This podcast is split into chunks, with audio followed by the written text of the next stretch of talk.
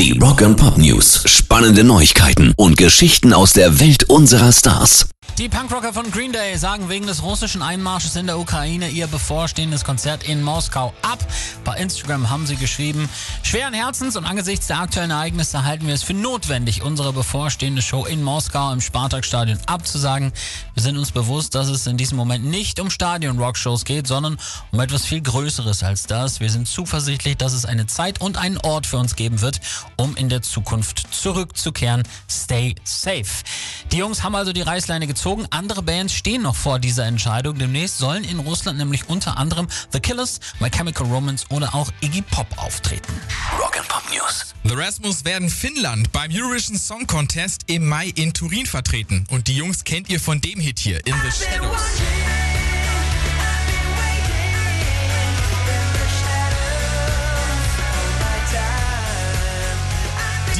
Rocker haben sich jetzt im Landesentscheid Uden Musikin Killapulli oder so durchgesetzt und geschrieben, wir haben es geschafft, wir sind so glücklich, wir fühlen uns geehrt und werden wie die Schweine arbeiten, um Finnland in Turin bestmöglich zu vertreten. Nachdem die deutsche Jury die Jungs von Eskimo Callboy ja nicht zugelassen haben, Skandal! genau, müssen wir rockmäßig am 14. Mai dann Finnland die Daumen drücken.